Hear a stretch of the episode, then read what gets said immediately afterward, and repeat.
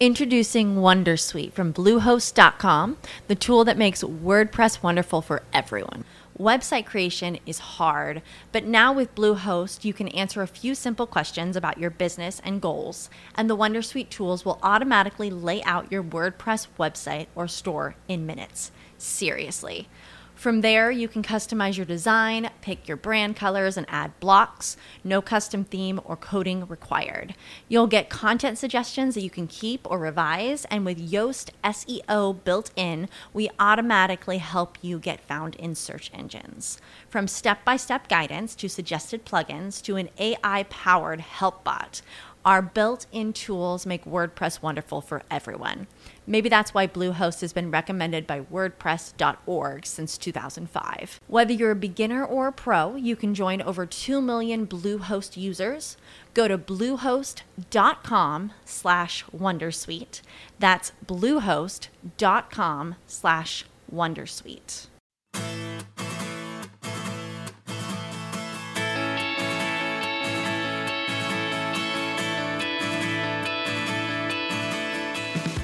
Bienvenido a Eureka, un podcast de Milcar FM sobre innovación, productos y curiosidades sobre los mismos. Mi nombre es Fran Molina y si me lo permites, estaré encantado de poder compartir contigo este espacio de entretenimiento y aprendizaje.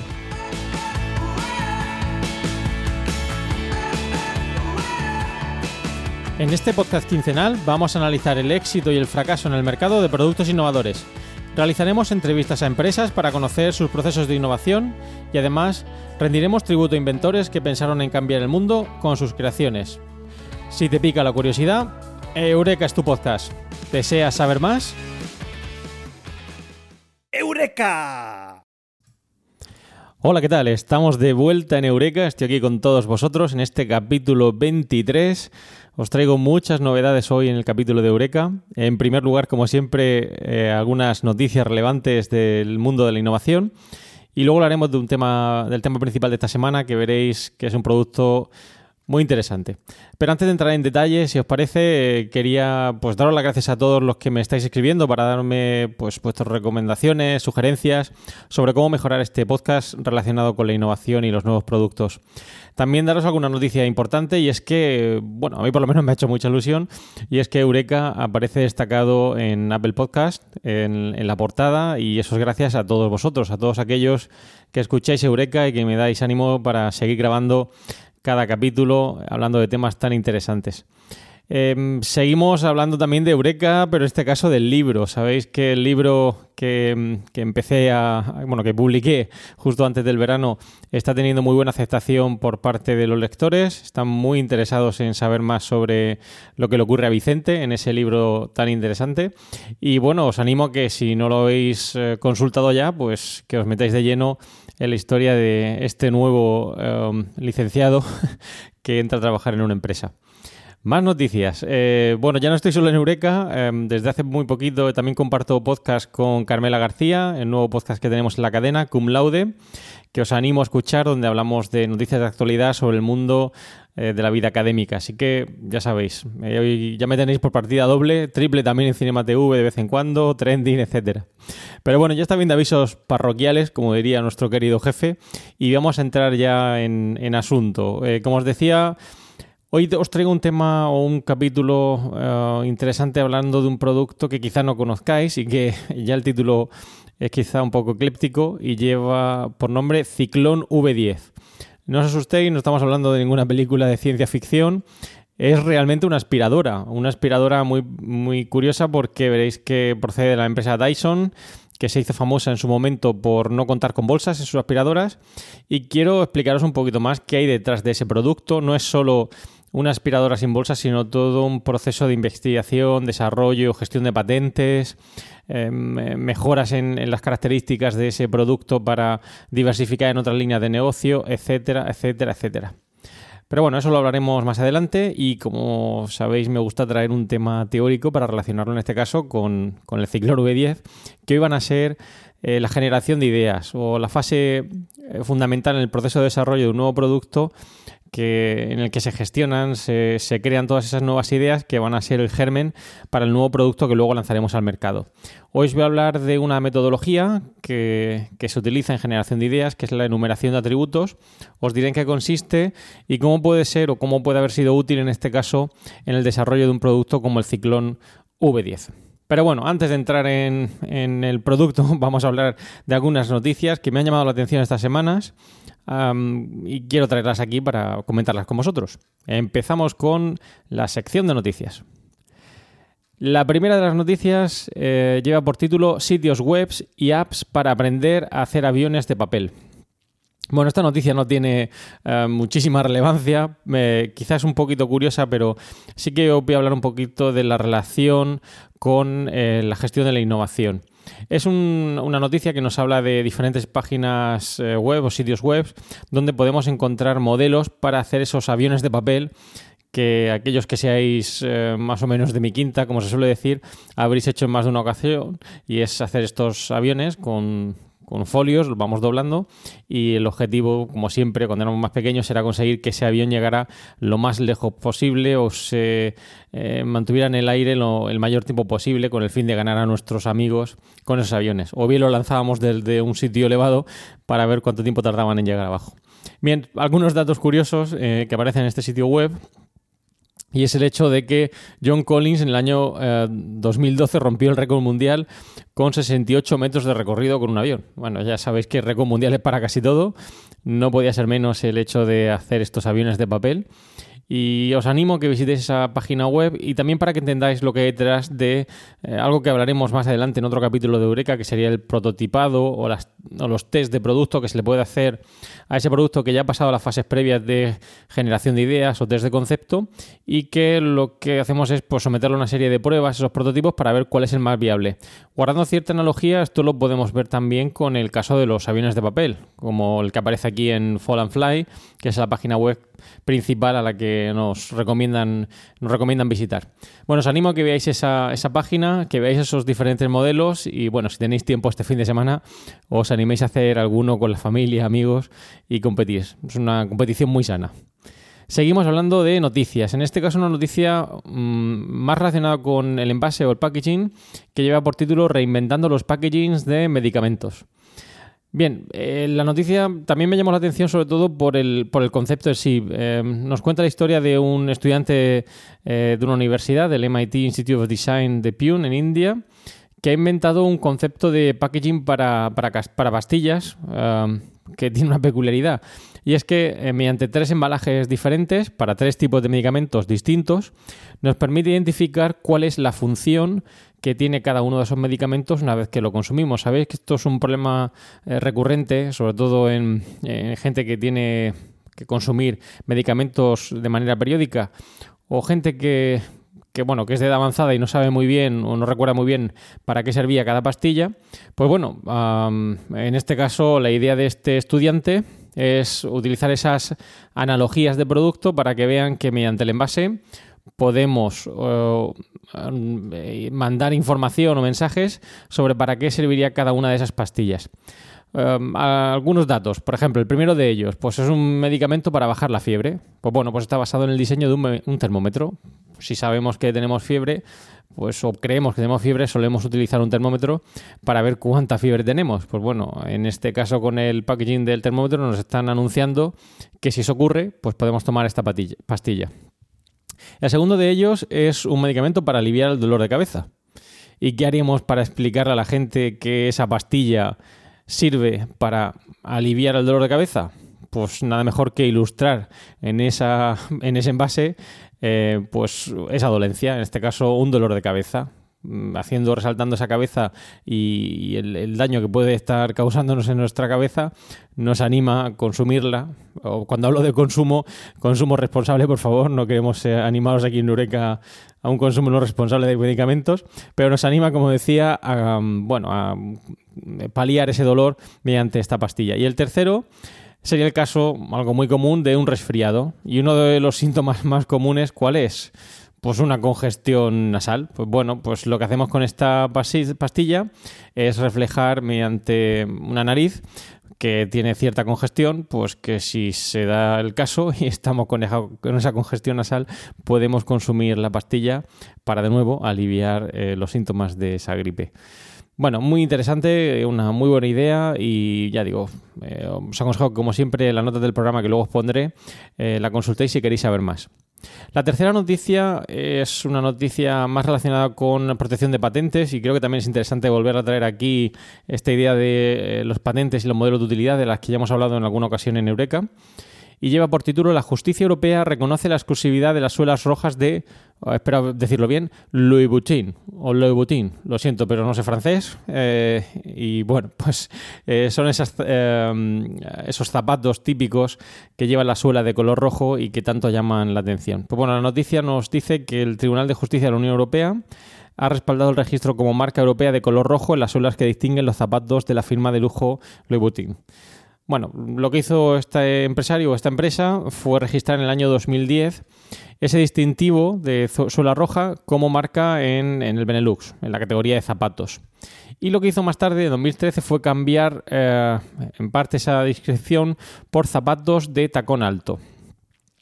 Bien, eh, a priori no parece muy eh, complicado, entre comillas, de proteger el hecho de em, pintar de rojo esos zapatos, pero ya hablar de zapatos de tacón alto eh, ya es más complicado porque eh, digamos que estaríamos limitando muchísimo eh, la venta de cualquier zapato que cumple ese criterio de tacón alto y como de alto y por lo tanto, la protección ahí en este caso estaría un poquito más, eh, sería un poquito más peliaguda.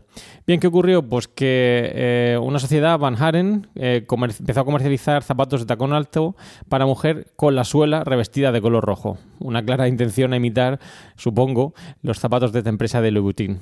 Bien, en este caso el Tribunal de Primera Instancia de la Haya pues, decidió anular el registro de marca por considerar que esta no consistía en una forma específica de suela de zapatos de tacón alto, ya que su descripción pues, indica expresamente que el contorno no formaba parte de la marca, sino que solo sirve para poner de relieve dónde se sitúa el color rojo. Bueno, ya digo, mucho cuidado con el tema de la protección de patentes eh, o modelos de utilidad o marcas, porque es algo que debemos cuidar mucho cuando estemos lanzando nuestros nuevos productos, creándolos o tratando de protegerlos a la hora de lanzarlos en diferentes países. Y eh, la siguiente noticia que os traigo eh, no deja de ser también un poco peculiar, eh, quizá un poco friki, como dirían algunos, que lleva por título Un dedo robótico para smartphone que acaricia tu mano. bueno, es una noticia sacada de Diverge que pretende en cierta medida humanizar e-, esos dispositivos que interactúan en nuestro día a día o con los que interactuamos, mejor dicho, en nuestro día a día.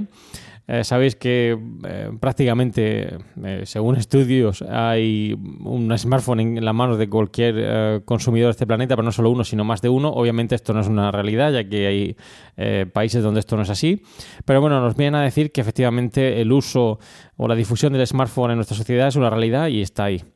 Bien, ¿qué es lo que ha hecho esta empresa? Pues bueno, lo que ha hecho ha sido crear un dedito que se conecta por el, al puerto micro USB del teléfono que utiliza un pequeño controlador Arduino y una serie de servomotores eh, similares a los que podemos utilizar en, en aeromodelismo que lo que permite es que el dispositivo pues, nos acaricie o mm, nos toque de alguna manera para que no sea tan frío ¿no? el uso de ese smartphone. Además, bueno, veréis algún vídeo ahí, permite que el dispositivo se mueva. Aquellos que quieran experimentar con el movimiento de un smartphone de manera autónoma, pues bueno, le ponen el dedo y van a conseguir que el smartphone parezca sacado de una película de Beetlejuice. Uh, y bueno, ahí lo tenéis, echarle un ojo, eh, porque la empresa que hay detrás, uh, Mobilim, que, ha sido creada por un estudiante de doctorado, Mark Tyser, pues bueno, ha creado este producto que no deja de ser curioso y llamativo. Bueno, pues vamos con el tema principal del capítulo de hoy. Eh, alguno puede pensar que se me he vuelto loco sacando este producto, el Ciclón V10, pero bueno, quería cambiar un poquito de tercio, como se suele decir. Empezamos hablando de Fortnite en esta temporada. Sabéis que la semana pasada hablamos con Antonio Rentero de Netflix y hoy os traigo el Ciclón V10, un aspirador, pero un aspirador eh, muy singular ya que no tiene bolsa, sino que utiliza, como veréis ahora, una tecnología bastante sofisticada para poder aspirar el polvo. Además, esto es una tónica general también o recurrente en la red de Milcar FM. Eh, sabéis que los emilcarianos, como nos hacemos llamar, eh, utilizamos diferentes electrodomésticos. En este caso, esta semana, eh, nuestro querido jefe Emilcar ha estado hablando del el producto Thermomix o la, Thermomix, que ya no podré utilizar yo como tema principal de mis capítulos, pero bueno, no, es broma. lo sacaremos alguna vez aquí a, colación hablando de esos robots de cocina. Pero bueno, también nos gustan los electrodomésticos y esto, pues bueno, es un producto más y tenemos que hablar de él y veréis que es muy interesante. Bien, ¿qué es el ciclón V10 o qué hay detrás del ciclón V10? Bueno, un, aspirador con tecnología ciclónica, eh, que ahora veréis en qué consiste, que lo que hace es separar la suciedad del polvo del aire aspirando usando un concepto muy esencial o muy fundamental como es la fuerza centrífuga. Mediante un motor que tiene, que ya veréis eh, las características del mismo, lo que hace es generar esa fuerza centrífuga que permite separar de alguna manera el polvo del aire aspirado. Se han fabricado muchas unidades de este tipo de aspirador con tecnología ciclónica, más de 42 millones de unidades, es decir, que no es un producto um, que de, eh, digamos de ventas reducidas en un solo país, sino que eh, se vende mucho. Quizá no lo veáis eh, de manera frecuente en, los hogares, pero, pero hay gente que realmente lo consume, lo compra y tiene unas características, como veis ahora, eh, que llaman mucho la atención.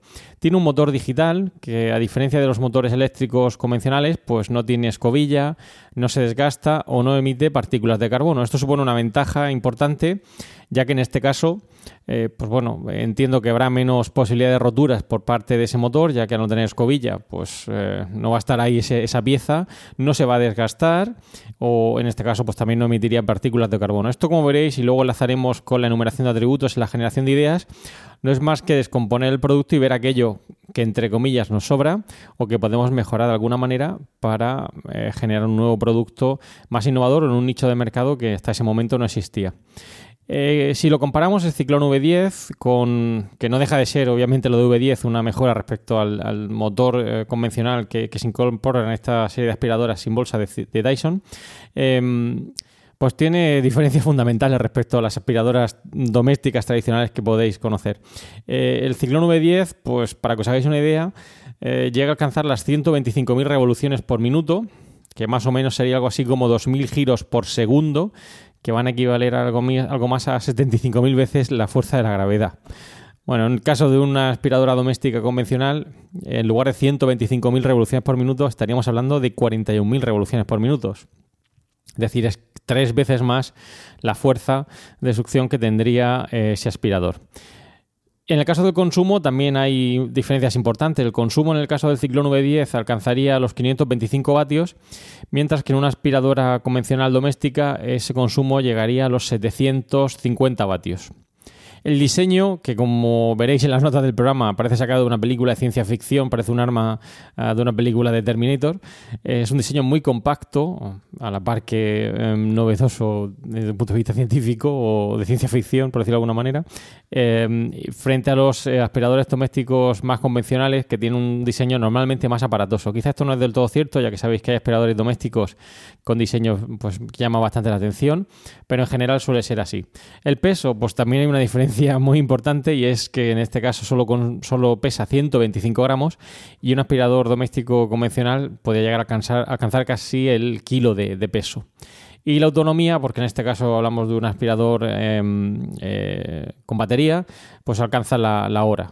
Mm, bien, eh, lo que ha hecho la empresa, como veremos también luego la numeración de atributos, ha sido ir, como decía, eliminando cosas. En este caso se ha quitado el cable y les permite pues, una autonomía de una hora con, este aspirador frente a otros electrodomésticos de, aspiración o otras aspiradoras eh, tradicionales que siguen manteniendo el cable o que tienen una autonomía, en este caso similar o quizá puede incluso superior gracias al mayor peso que incorporan. Pero bueno, no deja de ser un diseño muy futurista, ya digo, parece una película, un arma de una película de ciencia ficción que, o por lo menos a mí me recuerda a ello si lo veis en, las notas. ¿Cuál es la empresa que hay detrás de, de las Introducing Wondersuite from Bluehost.com, the tool that makes WordPress wonderful for everyone. Website creation is hard, but now with Bluehost, you can answer a few simple questions about your business and goals, and the Wondersuite tools will automatically lay out your WordPress website or store in minutes. Seriously. From there, you can customize your design, pick your brand colors, and add blocks. No custom theme or coding required. You'll get content suggestions that you can keep or revise, and with Yoast SEO built in, we automatically help you get found in search engines. From step by step guidance to suggested plugins to an AI powered help bot. Our built in tools make WordPress wonderful for everyone. Maybe that's why Bluehost has been recommended by WordPress.org since 2005. Whether you're a beginner or a pro, you can join over 2 million Bluehost users. Go to bluehost.com slash Wondersuite. That's bluehost.com slash Wondersuite. As humans, we're naturally driven by the search for better. But when it comes to hiring, the best way to search for a candidate isn't to search at all. Don't search, match with Indeed. When I was looking to hire someone, it was so slow and overwhelming. I wish I had used Indeed. If you need to hire, you need Indeed. Indeed is your matching and hiring platform with over 350 million global monthly visitors, according to Indeed data, and a matching engine that helps you find quality candidates fast. Ditch the busy work. Use Indeed for scheduling, screening, and messaging so you can connect with candidates faster. And Indeed doesn't just help you hire faster. 93% of employers agree Indeed delivers the highest quality matches compared to other job sites, according to a recent Indeed survey. And listeners of this show will get a $75 sponsored job credit to get your jobs more visibility at Indeed.com slash podcast. That's Indeed.com slash podcast. Terms and conditions apply. Aspirador Ciclone V10? Pues bueno, la empresa que hay detrás de, este aspirador es la empresa Dyson, que fue fundada en el año 1993 por James Dyson con un propósito fundamental y era eh, eliminar las bolsas de las aspiradoras. Eh, con las aspiradoras ocurre algo similar eh, a lo que ocurre a lo mejor con lo que son las cafeteras eh, con cápsulas. Es decir, compramos la aspiradora, pero luego el elemento fundamental de la aspiradora es dónde se va a almacenar esa suciedad, en el caso de las aspiradoras con bolsa, y en el caso de las cafeteras, pues las cápsulas que compramos para poder seguir uh, consumiendo el café. Bien, que lo que hizo este inventor fue, bueno, vamos a quitar de en medio esa bolsa de la aspiradora y crear una aspiradora sin bolsa. Bien, ¿qué es lo que hizo la empresa o el empresario? Pues bueno, invertir mucho tiempo y esfuerzo, más de 15 años en investigación y desarrollo y más de 5.000 prototipos distintos. Si queréis, más de 5.000 prototipos de aviones, si guardamos eh, equivalencia con la noticia de antes de Fall Fly, le permitieron llegar a ese, a ese producto. Una aspiradora que permite pues no tener eh, bolsa, o, es decir, obviar la bolsa y utilizar esa fuerza centrífuga para aspirar. Es una aspiradora en la que participan un amplio equipo de ingenieros. En alguna de las noticias que os pongo ahí en la nota del programa nos dicen, nos apuntan que hasta 150 ingenieros por una aspiradora. ¿eh? Imaginaros el nivel de eh, precisión, de análisis que tienen para mejorar esa aspiradora.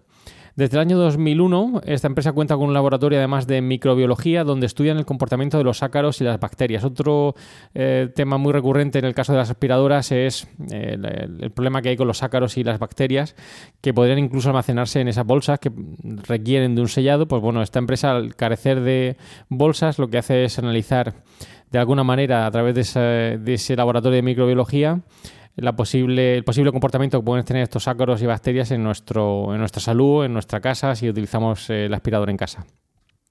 Esta empresa lo que hizo, como habéis visto, fue primero retirar la bolsa, quitarla de medio, pero no se quedó ahí, sino que siguiendo en ese concepto de mejorarse o diferenciarse de la competencia, más tarde pues eliminó el cable y luego pues ha eliminado las aspas de esos ventiladores. En definitiva, lo que hace es crear un aspirador, un aspirador sin bolsa, que supuso una nueva categoría de producto en ese sector. Y no solo se ha quedado ahí, sino que utilizando la tecnología detrás de la aspiración, pues si alguien supongo que lo va adivinando, si en lugar de aspirar soplamos, pues eh, nos sale un ventilador y si en lugar de aspirar soplamos y metemos calorcito, pues nos sale un secador. Así que sí, Dyson también hace ventiladores y secadores.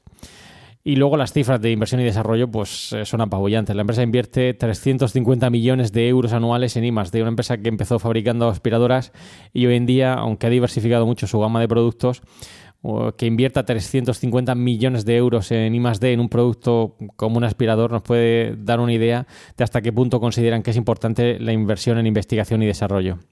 Y no se queda ahí la empresa, la empresa quiere seguir apostando por esa investigación y desarrollo. Eh, según aparecen algunas de las noticias que os pongo ahí en las notas, parece que quieren aplicar esta tecnología a vehículos eléctricos. Em, ignoro muy bien cómo, no, no conozco muy bien cómo, lo piensan hacer. Eh, para eso ya tenéis a Paco Culebra, que seguro que en Plug and Drive, eh, nuestro podcast sobre vehículos eléctricos aquí en Emilcar FM, seguro que lo explicaría mucho mejor.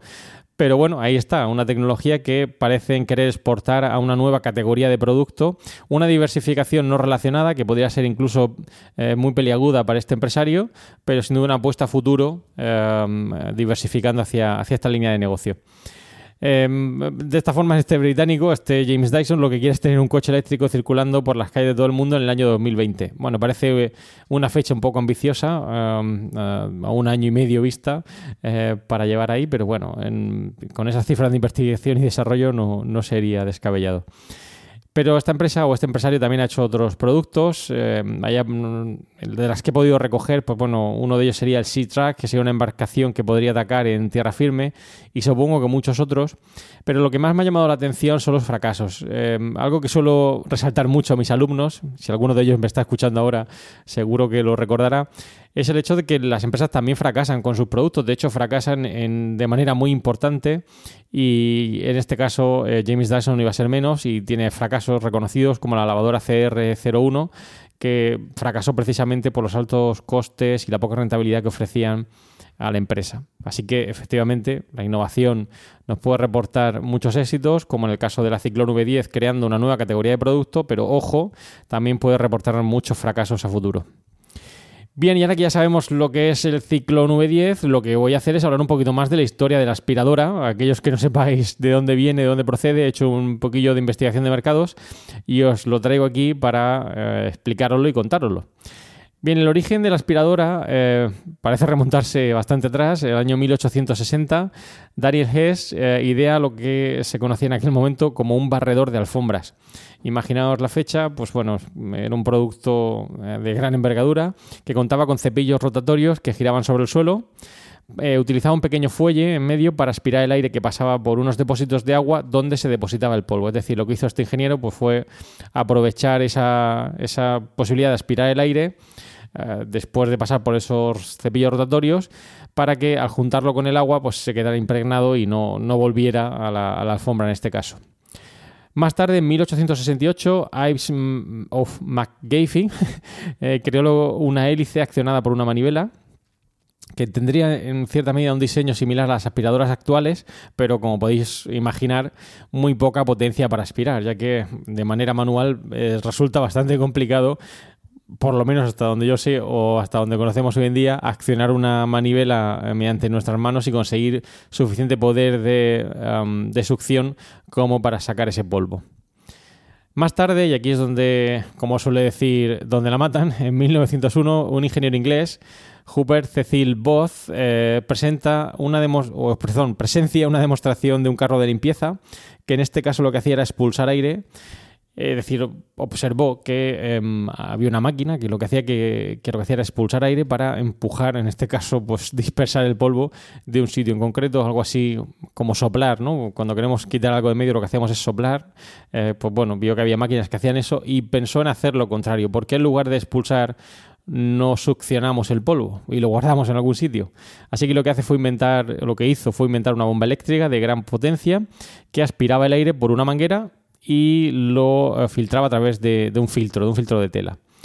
Eso le llevó a patentarlo en agosto de 1901 y más tarde pues utilizar un motor de petróleo con una, una carreta de caballos que iría de casa en casa para limpiar eh, hogares. Bueno, tener en cuenta las dimensiones de ese producto, mentalmente sería un producto bastante voluminoso. Los empleados de la empresa tenían que meter mangueras de hasta 30 metros en las casas y bueno, sería todo eh, bueno, una experiencia ver aquel carromato aparcado en la puerta de una casa para succionar el, polvo. En 1905, Walter Griffith eh, patenta una aspiradora manual que permitía eh, ser usada por una sola persona. De nuevo, en este caso, em, el propósito, como veis, era miniaturizar en cierta medida la aspiradora, hasta lo que hoy en día conocemos. En 1906, Hubert Cecil Booth, eh, como sabéis, fue el que creó esta aspiradora, desarrolla modelos caseros más pequeños, de hasta 40 kilos. Si recordáis, la aspiradora Ciclone V10 pesaba 750 gramos, así que fijaros el camino que todavía quedaba por recorrer para reducir esos 40 kilos a 750 gramos. Eh, pero pero ahí, está, ahí hizo el, producto que conocemos. En 1907, en Estados Unidos, Murray Spangler eh, creó una máquina más pequeña con ventilador eléctrico que lo que hacía era crear el vacío y depositar el, el polvo perdón, en una bolsa. Aquí ya seguimos con la idea de pues bueno, miniaturizar, utilizar un ventilador eléctrico para em, sacar el, polvo y depositarlo en una bolsa.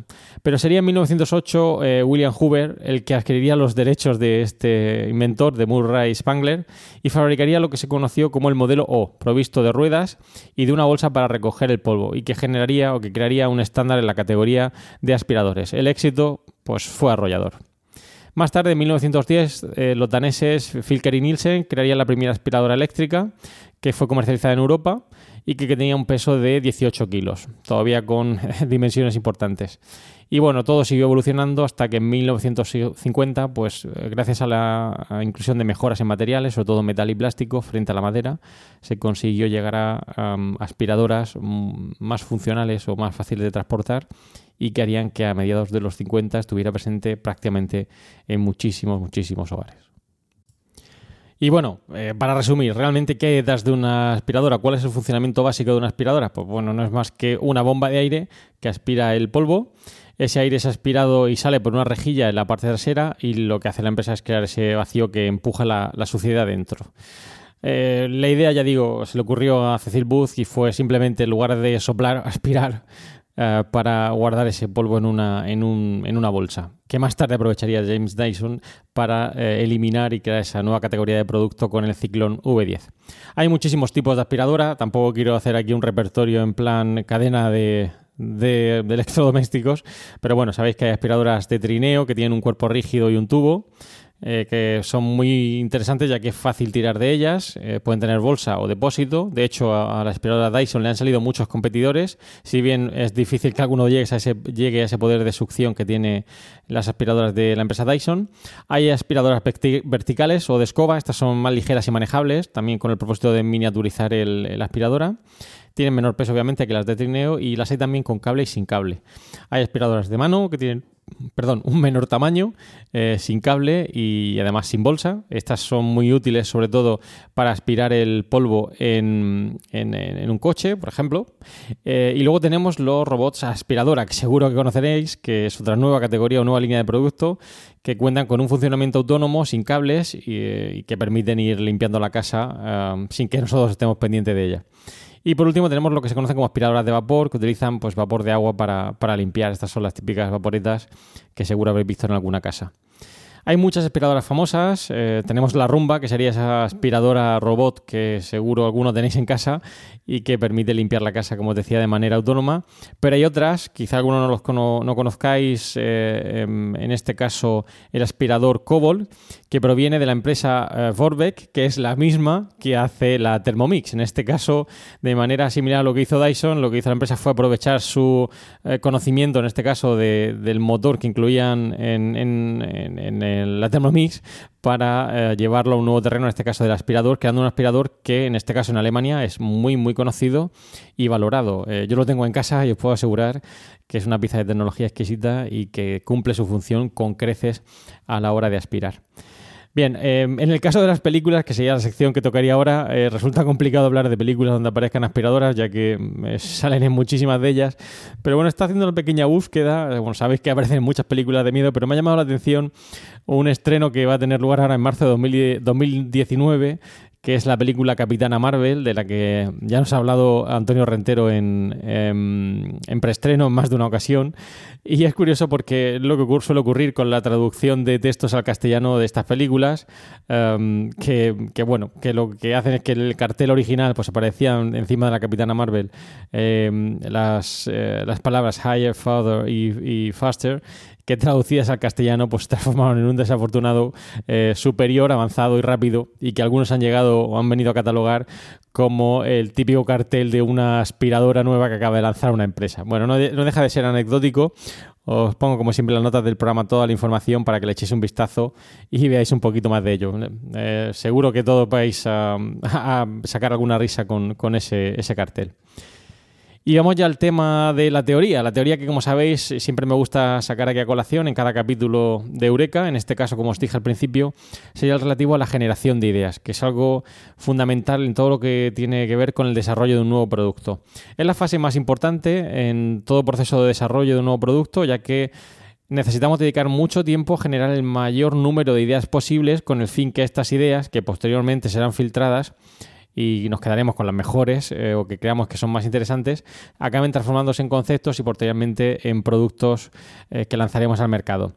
Por ello es fundamental no cometer un error típico o dos errores típicos, que es lo que se conoce como error por omisión o error por defecto, que no vendría a ser más que no eliminar demasiadas ideas, cometiendo el error de pensar que no van a ser factibles o interesantes, o um, eh, quedarnos, a ver, no eliminar demasiadas ideas, o sea, perdón, eliminar demasiadas ideas o no eliminar demasiadas ideas quedando con demasiadas ideas hasta la siguiente fase. Es decir, si quitamos muchas ideas de ese conjunto considerado, nos vamos a quedar muy poquitas y si mantenemos muchas de ellas como posibles opciones, nos va a dificultar mucho todo el proceso de desarrollo, ya que vamos a alargar mucho más las siguientes etapas de test de concepto, etcétera.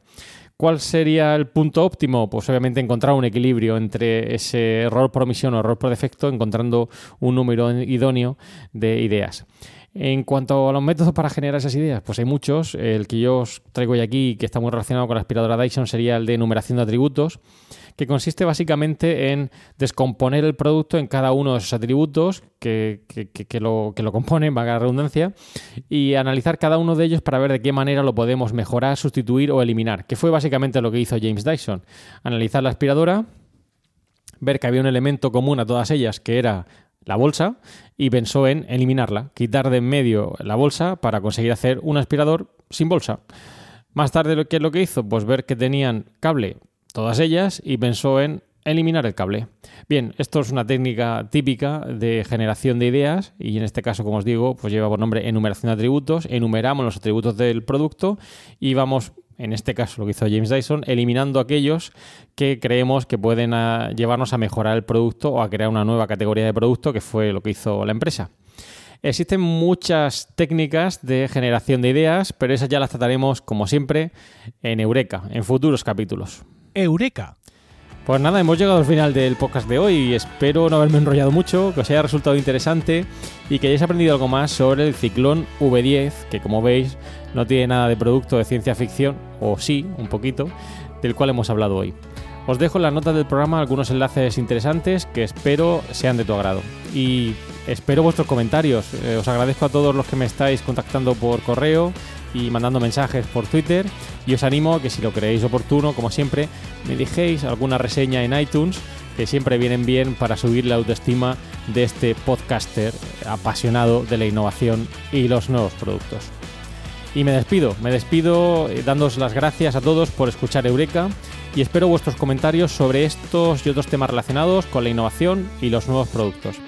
Ya sabéis que podéis realizar vuestros comentarios o contactar conmigo en la dirección emilcar.fm barra eureka, por correo electrónico en eureka.fjmolina.com y en los otros medios de contacto que encontrarás en emilcar.fm. Y ya sabéis, no os olvidéis escuchar el resto de podcasts de Emilcar FM, donde podréis aprender muchos temas interesantes y de actualidad. Eh, estamos sacando muchos podcasts en las últimas semanas en la red de Emilcar FM. Acabamos de lanzar otro podcast, en este caso Proyecta, que os animo a escuchar. Mm, como voy un poquito justo de tiempo, dejaré, si os parece bien, la promo para otro día. Os explico eh, en qué consiste ese podcast y os animaré a, escucharlo porque va a ser sin duda un éxito de, de nuestra cadena.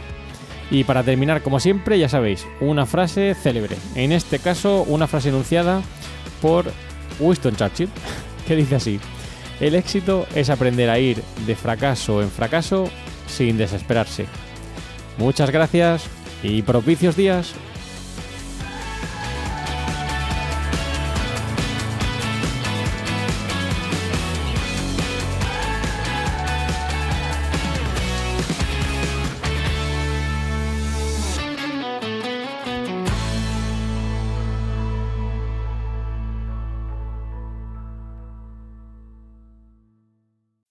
As humans, we're naturally driven by the search for better. But when it comes to hiring, the best way to search for a candidate isn't to search at all. Don't search, match with Indeed. When I was looking to hire someone, it was so slow and overwhelming. I wish I had used Indeed. If you need to hire, you need Indeed. Indeed is your matching and hiring platform with over 350 million global monthly visitors, according to Indeed data, and a matching engine that helps you find quality candidates fast. Ditch the busy work. Use Indeed for scheduling, screening, and messaging so you can connect with candidates faster. And Indeed doesn't just help you hire faster. 93% of employers agree Indeed delivers the highest quality matches compared to other job sites, according to a recent Indeed survey. And listeners of this show will get a $75 sponsored job credit to get your jobs more visibility at Indeed.com slash podcast. That's Indeed.com slash podcast. Terms and conditions apply.